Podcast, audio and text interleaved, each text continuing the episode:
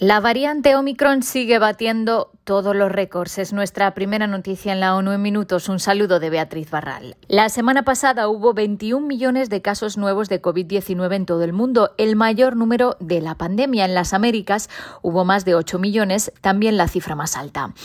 En su informe semanal publicado a última hora del martes, la Organización Mundial de la Salud notificó que el número de casos aumentó un 5%, por lo que parece que la subida se modera, ya que a principios de mes era de un 71%. En América se notificaron más de 8 millones de nuevos casos, un 32% más que la semana anterior, mientras que las muertes aumentaron un 37% con 18.000 fallecimientos.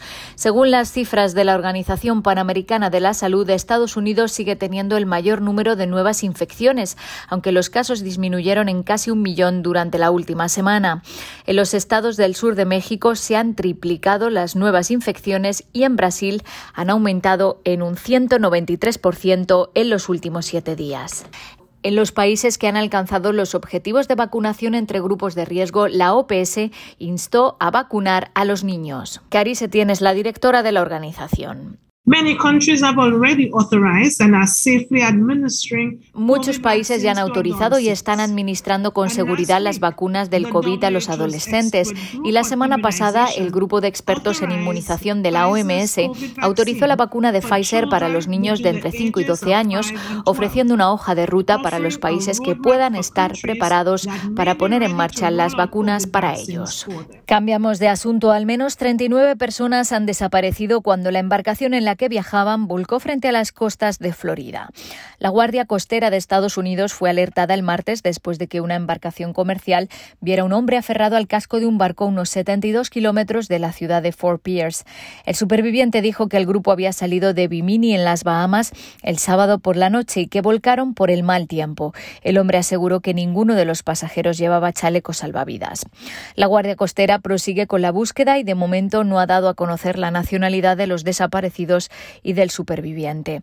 La Organización Internacional para las Migraciones aseguró en su cuenta de Twitter que el suceso es otro doloroso recordatorio de cómo los traficantes de migrantes se aprovechan de la desesperación humana y de la falta de vías regulares de migración. Desde 2014 se han registrado 967 muertes de migrantes en el Caribe, aunque la cifra real de fallecidos probablemente es mucho mayor. La ONU saluda la decisión de un tribunal de Guatemala contra cinco exparamilitares de las patrullas de autodefensa civil por la violencia sexual cometida contra mujeres indígenas maya Achi a principios de la década de los 80 durante el conflicto armado interno. La decisión del tribunal que condena a los imputados a 30 años de prisión por esclavitud doméstica, violación y otras formas de violencia sexual representa un hito para las sobrevivientes maya Achi guatemaltecas, para las víctimas de violencia sexual del conflicto interno guatemalteco y en especial para las mujeres y las niñas indígenas, dijo la representante especial del secretario general sobre la violencia sexual en los conflictos, Pramila Paten. Este es el segundo juicio por violencia sexual contra mujeres indígenas durante el conflicto ante los tribunales guatemaltecos, tras la histórica condena del caso Sepurzarco en 2016 por esclavitud sexual contra mujeres quechí. La relatora especial sobre los defensores de los derechos humanos ha lamentado que el gobierno de Honduras no haya respondido a la carta que le envió en enero sobre el asesinato de un activista y las amenazas a otros dos. Mary Lawlor y otros expertos se comunicaron con el gobierno de Honduras en noviembre por el asesinato de Erika Tatiana Martínez García y las amenazas y discriminación contra Donny Reyes y Alex Orto y mostrando su preocupación por la falta de investigación y protección para estas personas.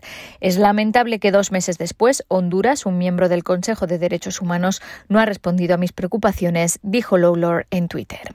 Six months after the takeover by the Taliban, Afghanistan is hanging by a thread. Seis meses después de la toma del poder por los talibanes, Afganistán pende de un hilo. Para los afganos, la vida cotidiana se ha convertido en un infierno congelado. Es la advertencia que ha hecho Antonio Guterres ante el Consejo de Seguridad. El secretario general ha pedido a la comunidad internacional que descongele los fondos bloqueados tras la toma de poder de los talibanes. Guterres alertó del peligro de que la moneda entre en caída libre y el país pierda el 30% de su PIB en un año en un contexto de falta de liquidez a la que han contribuido las sanciones y la desconfianza del sistema bancario mundial que han congelado casi 9.000 millones de dólares en activos. El líder de la ONU pidió revisar seriamente las sanciones y normas y encontrar formas de liberar las reservas de divisas congeladas. A los talibanes, Guterres les dijo que es el momento de que demuestren un compromiso real de formar parte de la comunidad internacional, pidiendo que respeten los derechos de las mujeres y de las niñas. Hasta aquí las noticias más destacadas de las Naciones Unidas.